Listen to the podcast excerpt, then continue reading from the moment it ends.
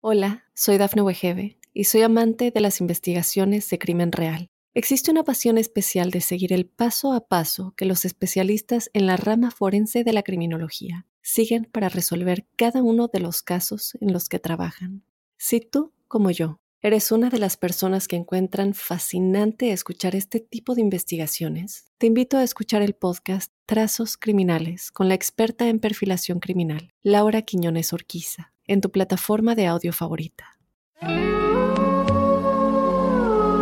Nuestra América es rica en mitos y leyendas. Les propongo que compartamos estas historias que se transmitían oralmente y que ahora son parte de nuestra tradición. ¿Me acompañan? Soy Jenny de Bernardo.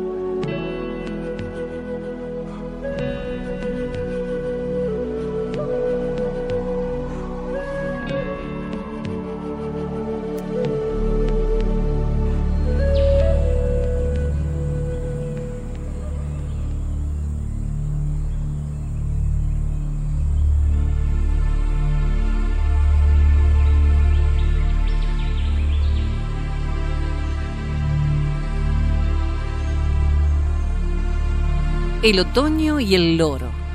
Una leyenda Selgnam de Tierra del Fuego recopilada por Graciela Repón.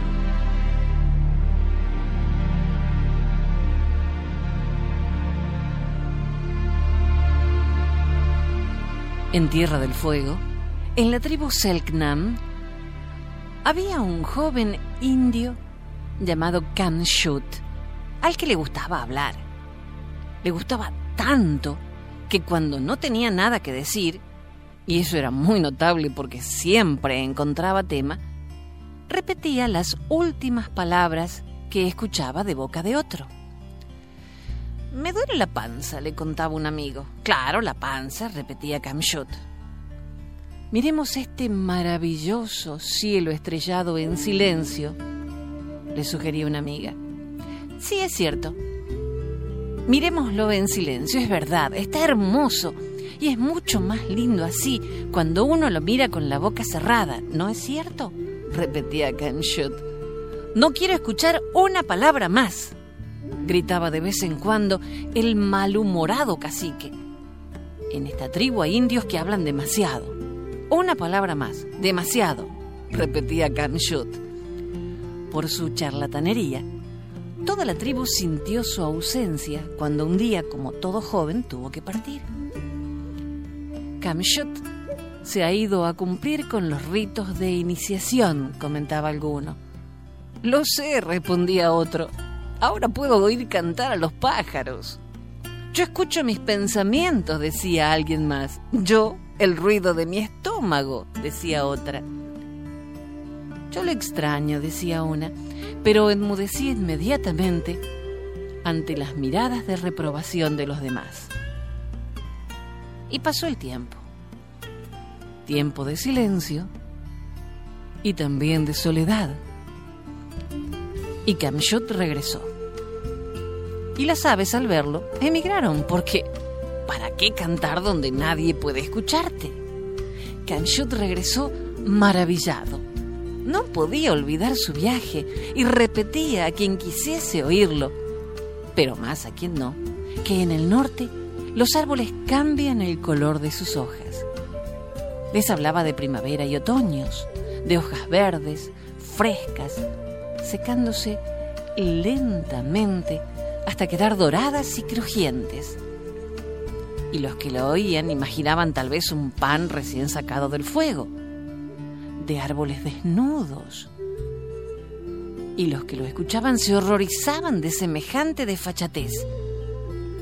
Si solo andaban desnudos animales y hombres, de paisajes dorados, amarillos y rojos, y los obligados oyentes miraban sus pinturas para poder imaginar mejor, de caminos hechos con hojas que crujían, coloreadas de dorado, amarillo y rojo, provenientes de árboles que se desnudaban.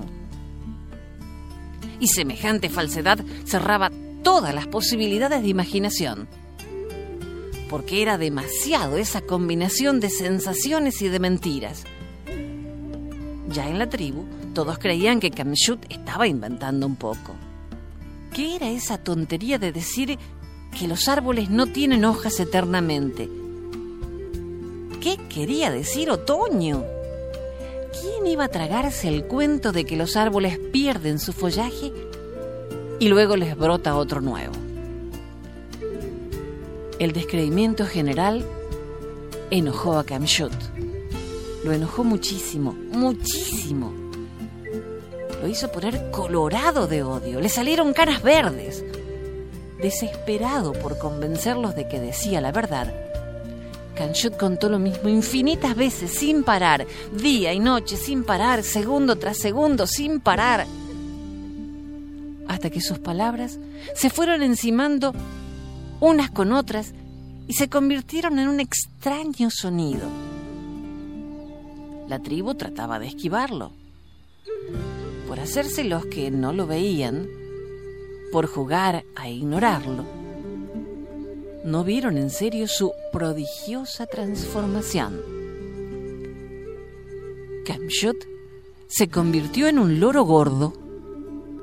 Recién lo notaron cuando escucharon que les hablaba desde los árboles. Era él, ese pájaro era él. No había duda. Era su voz, que ahora solo decía el cansancio. Kamshot volaba sobre las hojas y al rozarlas las teñía del color de sus plumas. De pronto, una hoja cayó. Corrieron a verla, a levantarla. La palparon y la volvieron a dejar en el suelo. Entonces la pisaron.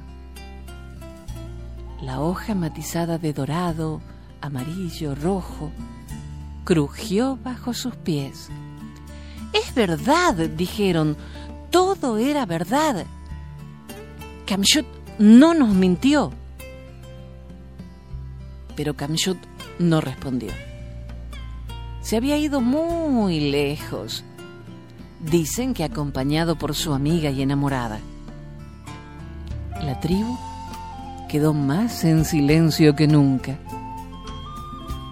Recién en la primavera, cuando los árboles volvieron a cubrir las ramas erizadas de frío de los árboles desfachatadamente desnudos, volvió Kamshut acompañado de su compañera y de sus hijos. Eso dicen algunos.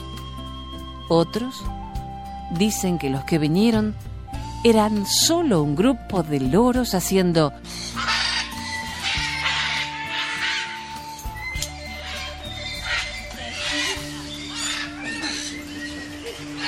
desde la copa de los árboles.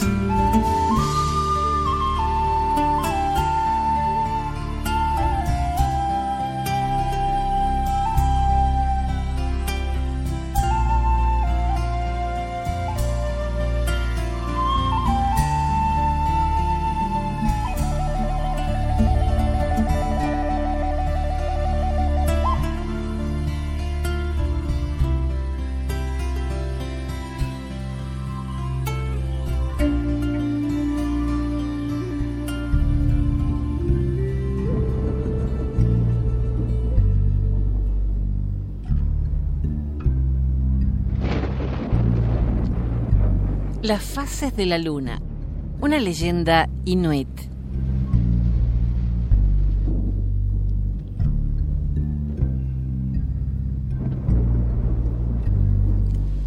Hace mucho tiempo, en una aldea a orillas del río Yukon, vivían cuatro hermanos y una hermana. El más pequeño de los hermanos era el compañero de juegos de la niña los demás hermanos eran grandes cazadores y en el otoño se trasladaban a la costa, ya que vivían cerca del mar. Y en primavera se iban a la montaña a cazar renos. El hermano menor nunca iba con ellos porque los demás le tenían por lento y perezoso. Una noche que los hermanos llegaron a la aldea agotados tras una larga jornada de caza, la niña le fue a llevar comida al Cachín, casa de la asamblea, donde los cazadores dormían. Cuando se dirigía hacia allí, la niña vio en medio del campo una alta escalera que llegaba hasta el cielo y una cuerda a su lado. Curiosa, subió por la cuerda. Mientras lo hacía, el hermano menor vio lo que hacía y fue a alertar a sus hermanos mayores. Nuestra hermana está escalando hacia el cielo. Nuestra hermana está escalando hacia el cielo. Oh, muchacho perezoso, ¿por qué nos despiertas con esta mentira? dijeron. Venid y verlo por vosotros mismos. ¡Rápido! dijo sin aliento. Efectivamente, la niña seguía subiendo por la cuerda, pese a cargar aún con la comida para sus hermanos. El menor decidió ir tras ella y comenzó de inmediato a subir la escalera, mientras apenas podía ver ya a su hermana que trepaba por la cuerda. Tan alto subieron los dos que la niña se convirtió en el sol y el muchacho se transformó en la luna. Desde entonces, él la persigue pero nunca la alcanza. Al anochecer, el sol se pone por el oeste y se ve a la luna aparecer por el este para ir tras el sol. Pero siempre es demasiado tarde, nunca la alcanza. La luna, al estar sin comida, poco a poco mengua por el hambre, hasta que casi se la pierde de vista. Es entonces cuando el sol, la hermana, se acerca y le da la comida que guardaba en el cesto que llevaba al cachín para sus hermanos. Después de que la luna se haya alimentado, poco a poco va engordando y es más lento su periplo, por lo que el sol volverá a ir por delante y la luna pasará hambre de nuevo hasta que su hermana se apiade y vuelva a ofrecerle comida. De esta forma, se producen las fases de la luna que vemos todos los meses.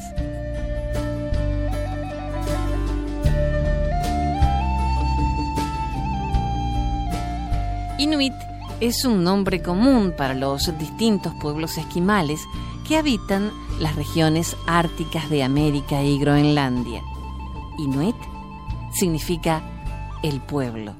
El singular es Inuk, que significa hombre o persona. Los Inuit tienen sus orígenes en Siberia, al noroeste de Asia.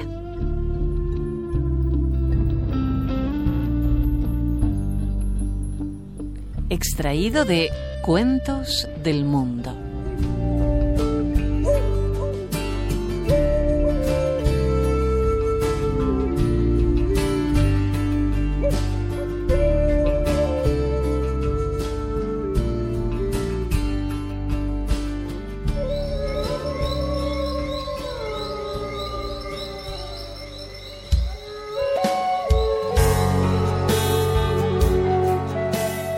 Nuestra Señora de Santa Ana, una leyenda de El Salvador.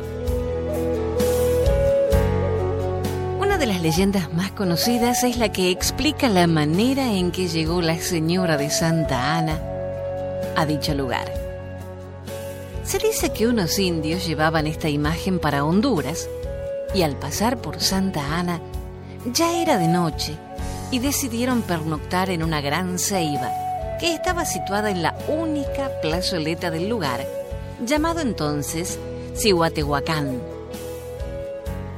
Al amanecer, quisieron levantar la imagen para seguir su camino, pero esta se les puso muy pesada y fue imposible moverla. De manera que decidieron dejarla en ese sitio. Allí se levantó después una ermita y posteriormente una iglesia otra de las leyendas sobre la Señora de Santa Ana. Durante la Revolución de los 44, una de las batallas más importantes celebradas en el Cerro Techan, los soldados se encontraban desesperados, casi sin armas, y el bando contrario estaba muy cerca. De repente, vieron llegar a una señora extraña, alta, hermosa, que llevaba un bulto en su delantal y un cántaro de agua. Les empezó a dar de beber agua. Después supieron que había sido la señora Santa Ana quien los libró en esa batalla. Hacemos una breve pausa y enseguida continuamos con mitos y leyendas. Nos acompaña la encantadora música tradicional de los Andes, Causac. Gracias por acompañarnos con su música.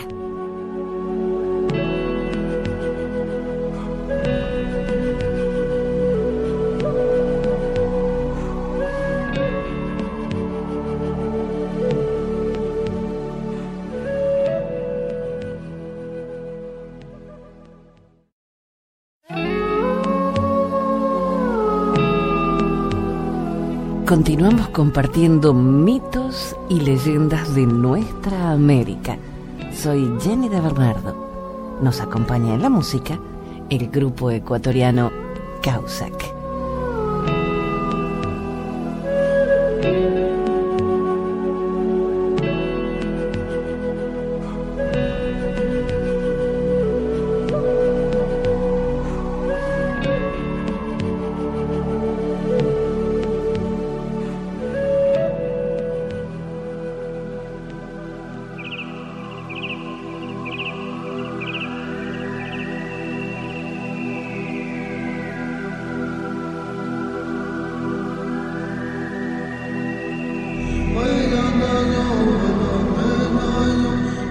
Leyenda de los indios canaris.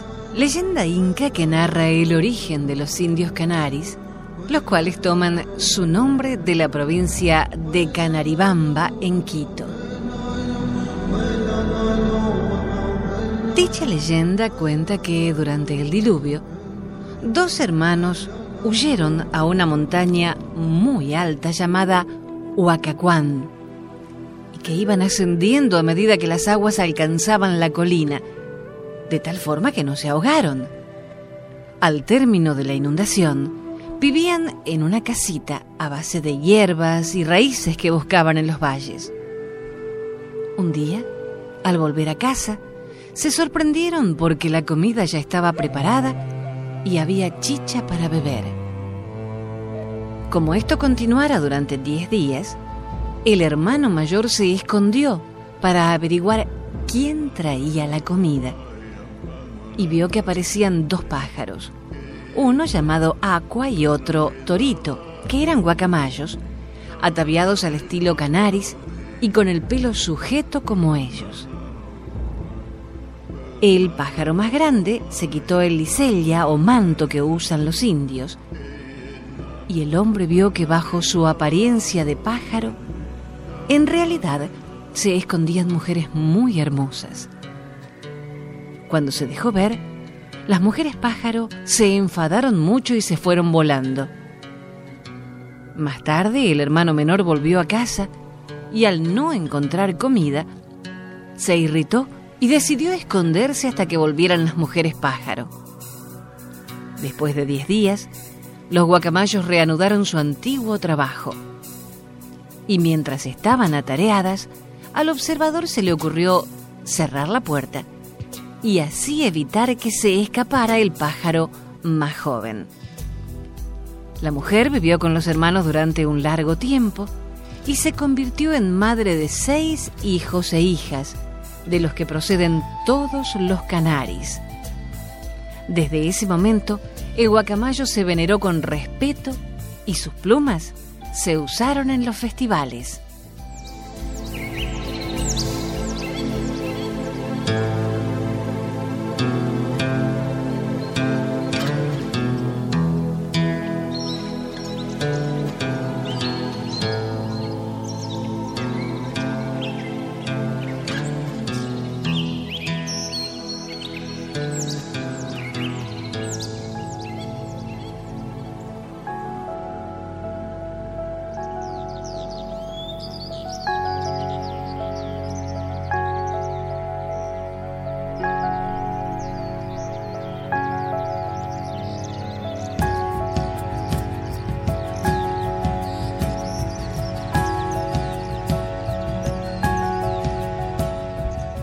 El nacimiento del arco iris.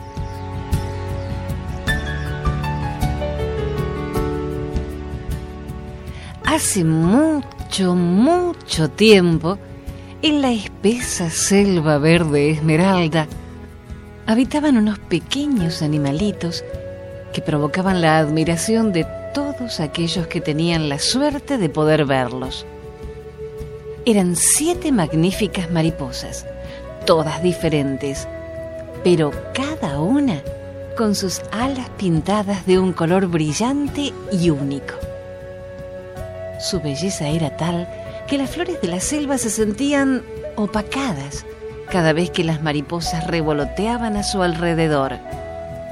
Eran inseparables y cuando recorrían la selva parecían una nube de colores deslumbrante y movediza.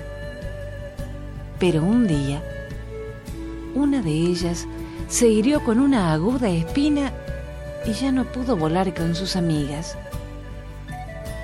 El resto de las mariposas la rodeó y pronto comprendieron que la profunda herida era mortal. Volaron hasta el cielo para estar cerca de los dioses y sin dudarlo ofrecieron realizar cualquier sacrificio con tal de que la muerte de su amiga no las separara. Una voz grave y profunda quebró el silencio de los cielos y les preguntó si estaban dispuestas a dar sus propias vidas con tal de permanecer juntas. A lo que todas contestaron afirmativamente. En ese mismo instante, Fuertes vientos cruzaron los cielos, las nubes se volvieron negras y la lluvia y los rayos formaron una tormenta como nunca se había conocido. Un remolino envolvió a las siete mariposas y las elevó más allá de las nubes. Cuando todo se calmó y el sol se disponía a comenzar su trabajo para secar la tierra, una imponente curva luminosa cruzó el cielo. Un arco que estaba pintado con los colores de las siete mariposas y que brillaba gracias a las almas de estas siete amigas que no temieron a la muerte con tal de permanecer juntas.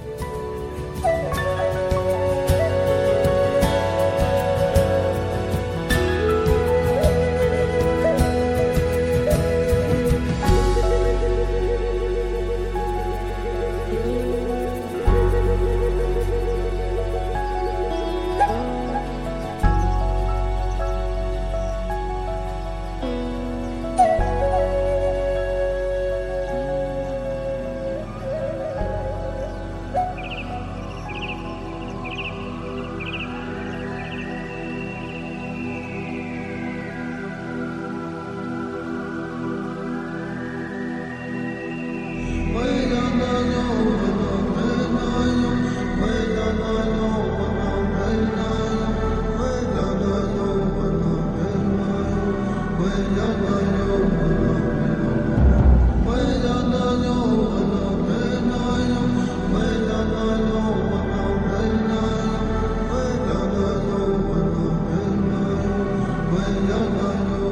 rana y la langosta, una leyenda Hopi.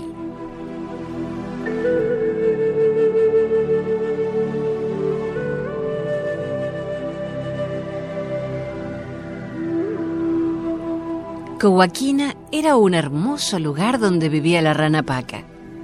Un día estaba sentada en una húmeda piedra cantando una plegaria para que se pusiera a llover, ya que hacía mucho calor y esa era la manera en que Paca lograba que vinieran las lluvias. Aquí, la mujer Hopi que contaba la historia se puso a cantar una corta canción muy rítmica, similar a una canción de cuna.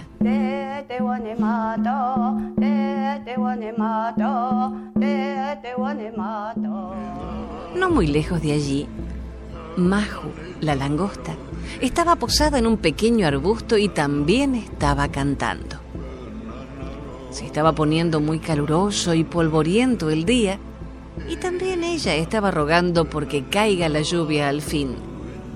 Tenía una bellísima canción para estas ocasiones y sonaba más o menos así.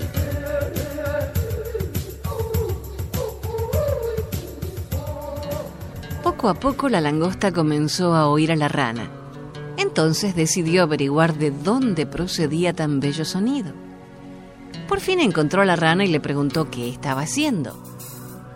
Paca le dijo que tenía mucho calor y que estaba cantando para que lloviera. La langosta dijo, no te resulta extraño. Es exactamente lo mismo que yo hago para hacer llover. Entonces, ambas se pusieron a cantar. Muy pronto comenzaron a observar que se acercaban nubes en el horizonte mientras ellas cantaban. Y finalmente vino la lluvia, lo que las puso muy felices. Luego de ese día, se convirtieron en grandes amigas, ya que encontraron que ambas compartían las mismas ideas respecto a algo.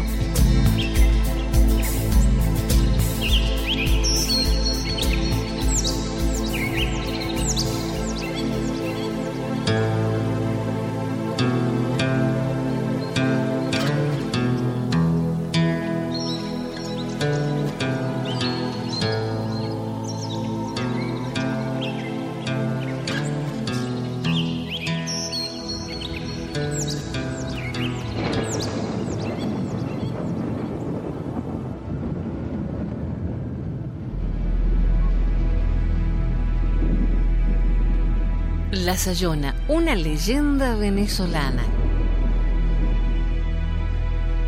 Es un fantasma con la figura de una mujer elegante, alta y muy hermosa, de larga cabellera. Le dicen la Sayona porque se cubre con una túnica o saya larga.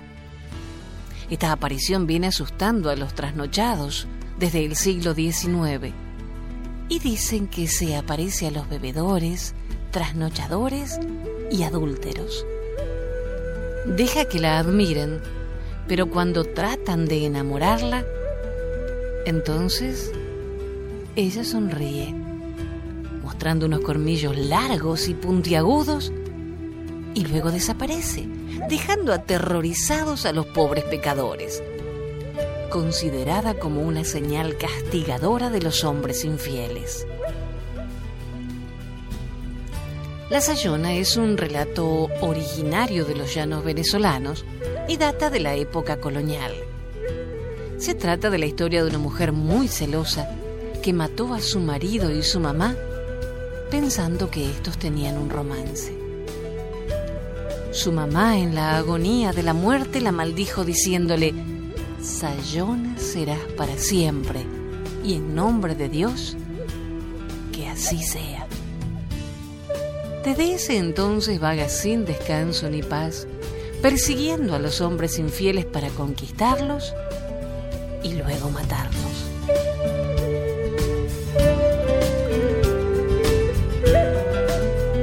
Entre las muchas historias que se cuentan en los llanos venezolanos, se encuentra la siguiente. Una noche, un hombre se escapó para encontrarse con su amante. En medio del camino, se sorprendió al ver que ella venía a su encuentro, aunque le extrañaba su caminar tambaleante. Corrió detrás de ella, pero al llegar a su casa la mujer siguió de largo. El hombre desconcertado le dijo, pero bueno, ¿qué pasa? Cuando volteó, se encontró con una mujer blanca con cara de muerte, dientes afilados como hachas y unas enormes uñas como garras. Salió corriendo hacia su casa y el ánima lo persiguió con los brazos abiertos para estrecharlo. El hombre logró escapar y al llegar a su casa se encontró con su suegra despierta, quien al verlo tan agitado le preguntó, Mi hijo, ¿y a ti qué te pasa? qué buen susto me llevé. Salí un momentico y me encontré con esa mujer. Ay, mijito, ¿tú cómo que le estás montando los cuernos a mi hija? Déjese de eso, yo sé que le digo. El hombre asegura que tras esa experiencia no le quedaron más ganas de volver a engañar a su mujer. Por lo tanto, es mejor que aquellos hombres que disfrutan engañando a su pareja bien antes que se le aparezca la sayuna, que tiene la particularidad de desdoblarse. Es decir, puede aparecer como un perro o un lobo.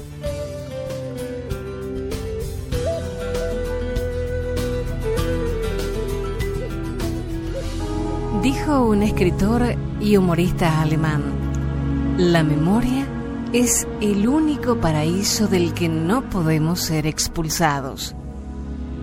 Recordemos entonces estas tradiciones de nuestra tierra para no olvidar nuestras raíces y seguir construyendo nuestros castillos. Gracias por la compañía. Soy Jenny de Bernardo.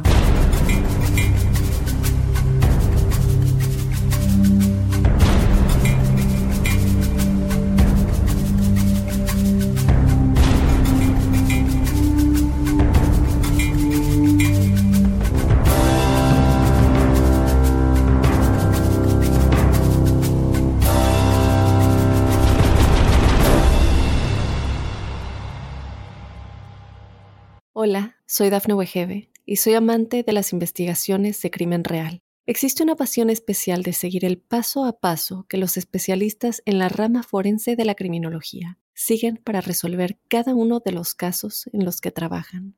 Si tú, como yo, eres una de las personas que encuentran fascinante escuchar este tipo de investigaciones, te invito a escuchar el podcast Trazos Criminales con la experta en perfilación criminal, Laura Quiñones Orquiza en tu plataforma de audio favorita.